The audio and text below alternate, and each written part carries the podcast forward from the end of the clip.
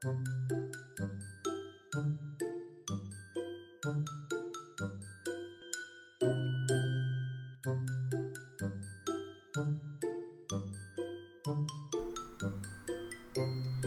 白哥们集合喽！Hello，大家好，欢迎来到职场小白哥的生存之道。今天我们要跟大家讨论的是证照对找工作是不是真的有帮助？那我们今天邀请到的来宾呢，他就读于台北科技大学经营管理室的硕一，啊，他有相当多的竞赛还有证照的经验，所以我们今天特别邀请他来跟我们分享这一方面的心得。那我们就请水梨来跟大家做一下自我介绍吧。Hello，大家好，我是逸轩，那我的朋友都叫我水梨。那呃，我之前大学的时候是念国际企业学系的。然后现在是念经营管理系的研究所，然后同时也在一个旅游的内容平台担任行销的实习生。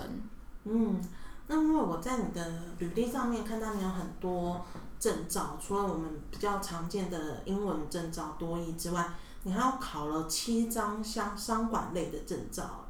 你为什么会想要考这么多证照啊？嗯，其实因为呃有一部分是算是学校的毕业门槛。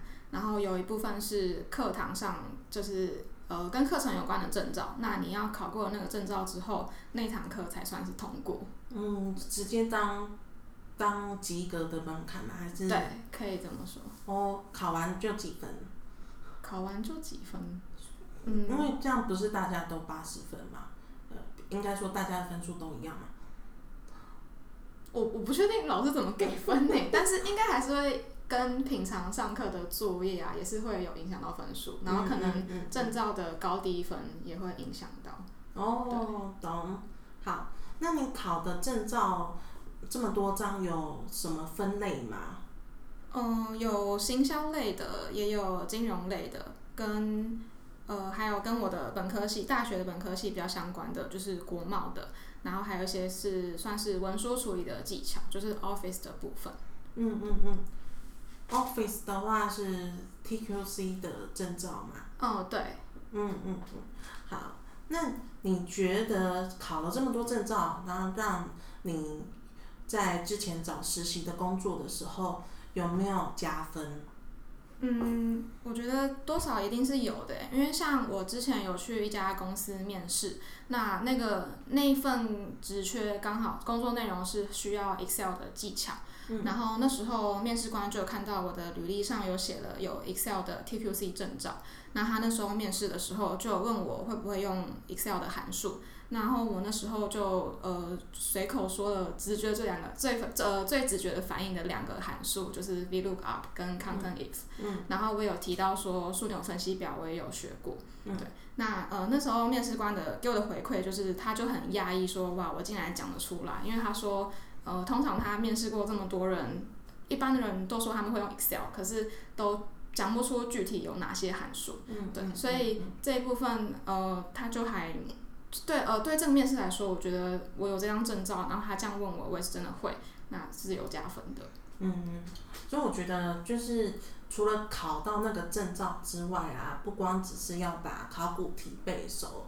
嗯，在面试的时候还是要准备一些考官可能会问的问题，这样才能证明说你那个证照真的是靠实力来的。嗯嗯嗯嗯。那除了上面讲过的那些已经考完的证照，你现在还有在规划要考哪一些新的证照吗？嗯，因为我现在做的实习工作是行销方面的，然后呃会用到一项是 Google Analytics 的。的工具，那我有想要去考这张 Google Analytics 的证照。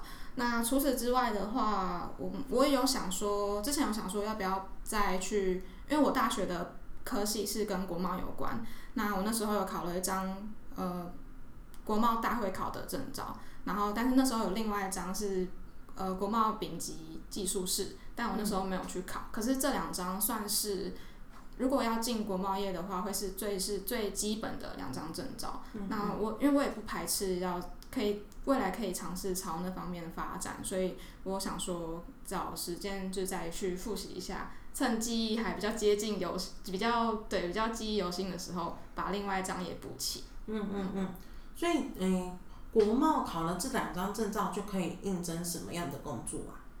嗯，国贸我觉得如果是一般的国贸公司，可能还是要先从助理、业务助理方面做起。对，嗯，所以它只是一个入门的门槛而已。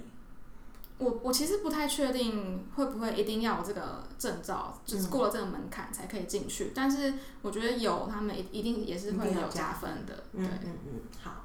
那其实像是行销，刚刚水里有讲到 Google Analytics，它是一个网络分析啊，分析你的网站流量的工具。它基本上只要是讲到行销，就一定会讲到这个工具。所以我觉得，呃，有准备要考这个证照是蛮好的。嗯，那如果要让你推荐给现在还在学校的学弟妹要考哪一些证照的话，你会想要怎么推荐他们呢？嗯，我觉得首先还是要先尽尽量可能的去思考你未来想要做哪一方面的工作，或者是哪一个产业。那呃，假设以国贸就是我大学的本科系来说好了，那可能。最基础的就是我刚刚说的那两张大会考跟丙检的证照嘛。那更进阶一点的话，可能还有比较细的，像是税务方面啊，或是一些贸易经营师的相关证照。那如果你是假设你是确定要走国贸这条路的话，就可以尽早去准备去考这些证照。嗯嗯嗯，所以就是要先看你想要做哪方面的工作。然后先去，比如说先去人力银行上面看这些职缺，他有没有写说一定要先考到什么证照，然后再去做相关的准备嗯，所以呃，比如说像是在行销方面的话，如果你有先考到前面讲的 GA，就是 Google Analytics 的证照之外，你如果可以先考到 Google Ads 或是 FB Ads 这两个广广告相关的证照。会有非常大的加分效果，而且你的录取几率可能会分，可能会翻倍，所以我非常建议大家在找工作之前先考到这两张。那他们在线上的课程都，呃，应该说他们 Google 或是 FB，他们在线上都有相关的课程可以看，而且是免费的，所以就利用还有时间的时候，赶快去把它考到，会很好。嗯嗯嗯嗯。那我有看到你在大学的时候有参加研习营跟竞赛，你可以先跟我们大概的介绍这两个在做什么吗？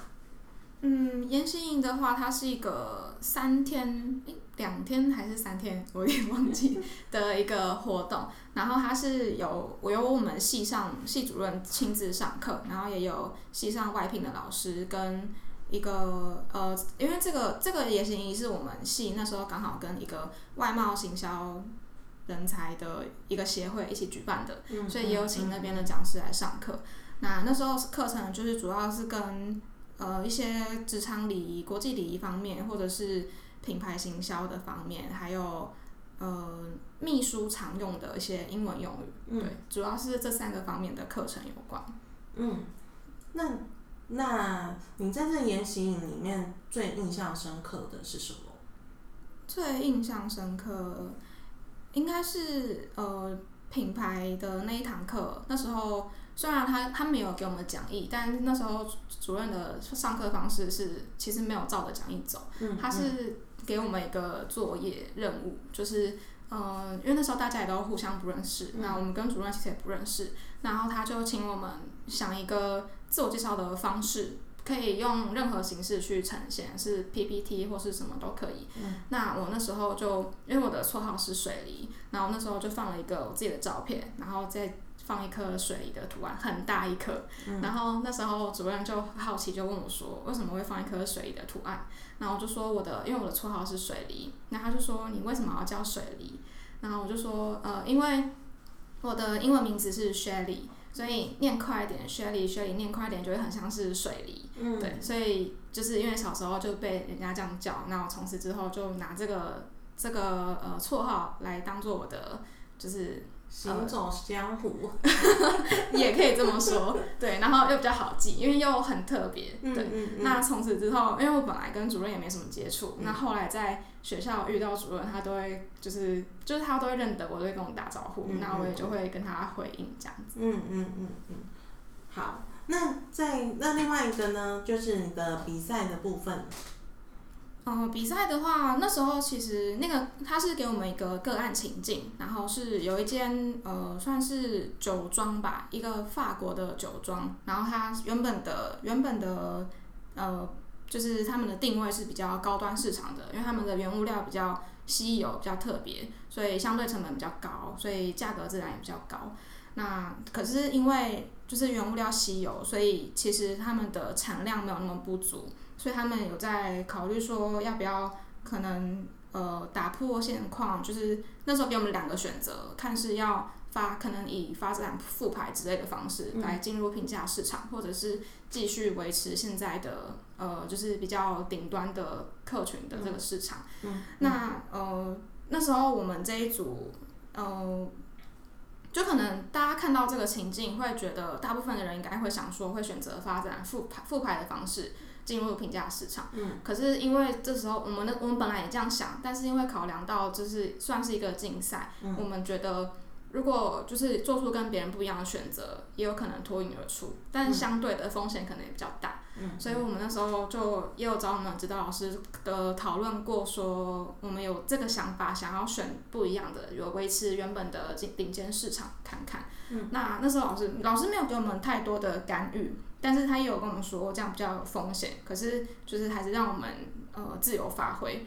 那所以我们后来就选择了要维持原本，让它维持在原本的高端市场。可是如果要维持原本在高端市场的话，相关的配销方式啊，或者是品牌的知名度，或是品牌的信誉、声誉等等，就会相对的比较重要。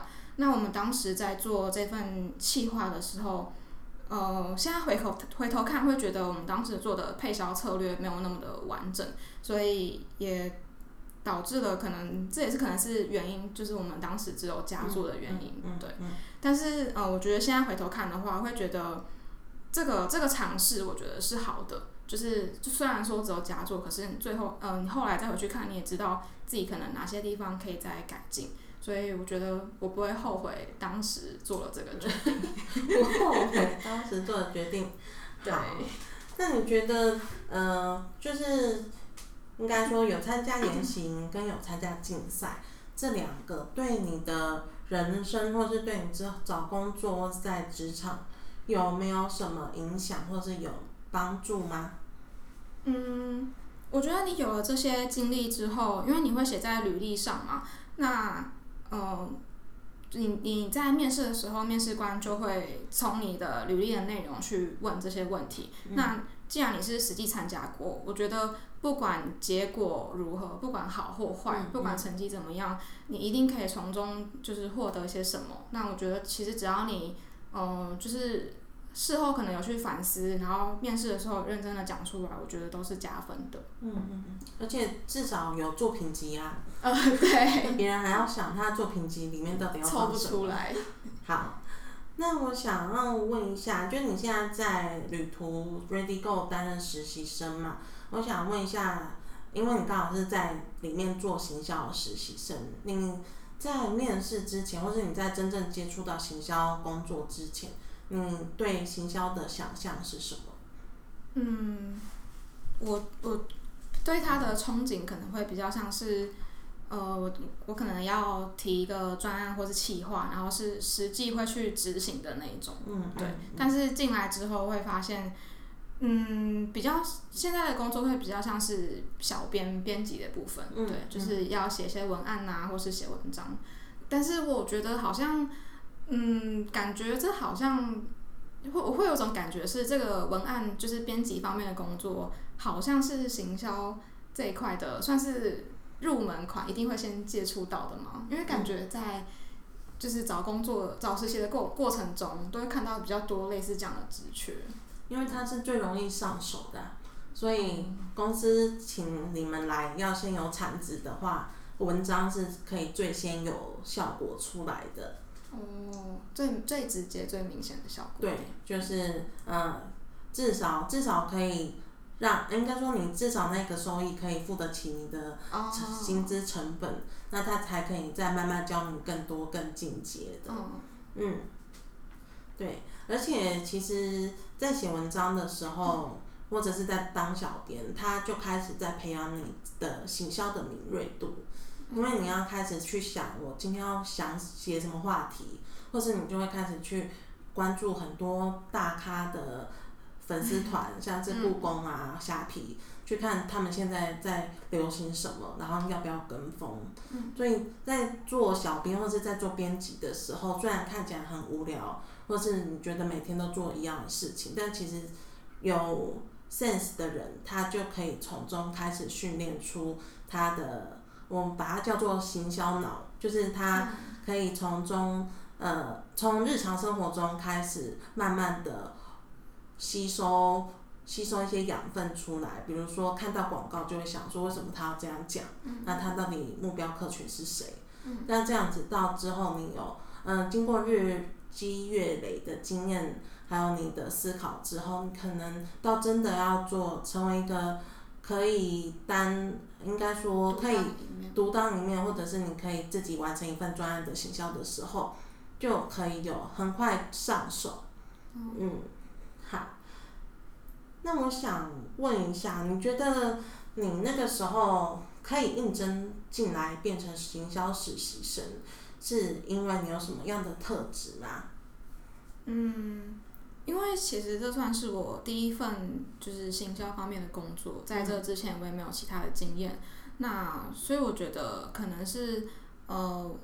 可能虽然我的履历格式算是蛮一般，就是很基本，但可能我在写自传这一方面是很认真的，然后会很就是很认真的把我之前参加过的所有活动，大大小小的项目都几乎都有精简呃精准的把它写出来，对，然后呃学到什么我也都有写，然后我甚至还要把就是自己的缺点转转换一个方式写成。算写成变相的优点，对，就可能这方面有展现出我的认真跟谨慎。那再来就是可能我面试的时候，哦，那时候有一个小测验，然后因为这个工作是跟编辑文案有关的嘛，所以你当然对文字的处理不能到太差，对。那那时候那个测验就是有有呃一些像是要下标题或者是文文章的段落改写的那种，然后那我想我应该就是。呃，有有通过这一块，就是 可能没有到很高分，但起码有几个。嗯 嗯。对，风格有被主管喜欢。对，然后可能再就是面试的态度吧，就是一些礼仪呀，或者是专注度跟眼神交流。嗯嗯嗯。对。嗯。好，那除了刚刚你讲的，就是当小编或是写文章之外，你现在的工作经验中有没有哪一些是？你觉得比较有趣的部分？比较有趣，嗯，我觉得有趣，与其说是有趣，不如说是好处嘛，就是一些小确幸，就是可以去参加一些记者会啊，然后有时候会有一些呃，就是比较新的资讯，然后你可以第一个知道得知。那再来就是也有机会去参加饭店的开幕活动，或者是甚至真的是去体验。体验住饭店，嗯对，嗯嗯嗯嗯嗯，所以比较新的资讯，你有碰到什么新资讯是你很喜欢的吗？很喜欢哦，嗯，应该说前阵子 GoShare 有出一个新新款，新新的款式，对，但是。低拔吗？呃，像拔蜡的那一款。你说很多点点的那个。对。拔蜡有很多点点吗？哪一个 GoShare？像它应该是，可是我觉得它也不是到真的真的一个全新的款式出来，但它主要是原它原本是台北市跟桃园嘛，然后它现在有拓点拓展到呃新北市，就是呃只有北海岸那一段，就是从淡水啊到三支或者是九九份吗？还是那个那个哪里啊？我记得是九份那一块，就是一些景点，然后它是。有点原本是租借的方式，就是你随借随还。然后它这个这个就是呃北海岸这一段，它是用一个定点租借的方式，就有点像是 U bike 那样。对，可是就是方便方便大家可能嗯外县市来的人没有没有租没有台北的机车什么之类的，就可以骑 GoShare，然后去玩北海岸那边的景点。对，所以这是哪里吸引你？就是因为因为身边也会很多朋友都会在骑狗血，嗯，对，可能嗯是外县市来台北念书的，那他们嗯也会想要出去玩，嗯然后那时候就把这个资讯传给他们，然后大家就还蛮兴奋的。对嗯，所以就是可以拿到可能连新闻都呃，应该说比新闻记者早一点点拿到消息的感觉。嗯，好，那嗯，那你平常有在做什么练习，是增加你的行销的技能吗？嗯，增加行销技能。呃，我觉得就像刚刚前面有提到的，就是在平常在看别人平别的平台的文案文章，或者是平常在滑 Facebook 或是 IG 的时候，你可能可能我们之前划过去就是放松，都在放空，没有在思考。那现在可能就要换一个角度，变成是说要去思考说，他这篇文章为什么他会这样写，或者是这个图他为什么放这边，它的用意是什么，去想它背后的意涵。对，嗯这样不会累吗？会啊，对啊，那你有改变什么？应该说你有变成改用别的方式休息吗？别的方式休息。就比如说本来是滑手机，然后后来就变成玩游戏。哦，我觉得可能看 YouTube 吧，或是追剧之类的，哦，但其实 YouTube 跟追剧也是有可以看的地方。啊，就放松一下。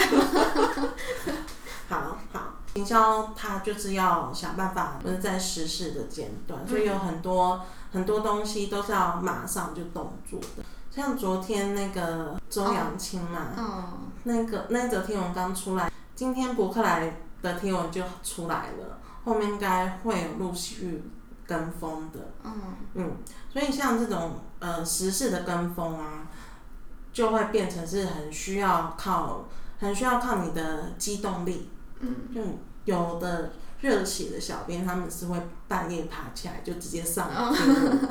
呃，我们现在差不多到了节目的最后，如果想要用你的个人经验来给学弟妹一些建议的话，你觉得参加证照的考试或是比赛重不重要？然后如果要准备的话，它的优先顺序会是什么，或是它的准备的方向会是什么？嗯，我觉得证照跟竞赛一定有机会的话，我觉得一定都是可以去参加的，因为可能你那可能你参加的过程中会同因为同时要兼顾课业嘛，可能会觉得很累之类的，但是。我觉得参加这个一定是对你是有好没有坏的，因为你一方面可能可以从这个过程中去接触到、了解到说你喜不喜欢这样子，呃，这这这个类型的职缺工作，对，那或者是，嗯、或者是如果你可能不知道自己想走哪一个方式方呃哪一个方面的工作的话，我觉得透过实习也是一个很好的方式去了解自己未来想做的工作或是产业。对嗯嗯嗯，好。所以呢，我们今天的结论就是，如果你还没有决定你要找什么样的工作啊，你可以先去参加各种竞赛。那各种竞赛基本上就已经是在提前体验一个完整的专案的执行了嘛。所以你，比如说你对摄影有兴趣，你就去参加摄影的比赛；或是你对行销有兴兴趣的话，你就去参加行销的提案竞赛。那你对工程师有兴趣的话，就去参加黑客松，就看看有没有办法，应该说你有没有办法承受在两天或者是一个月这么高强度、密集的状况下去准备单一一个方向的东西。如果你确认你在这个竞赛的比赛过程中是乐在其中的，那你可能就会蛮适合做这样子的工作。那如果你不，你还没有一个方向，或者是说，嗯，你还不知道你到底要做什么，那你也可以先去人力银行看一下他们的工作，大部分会需要哪一些技能。那有一些职务呢，它其实会直接把证照变成必备的条件。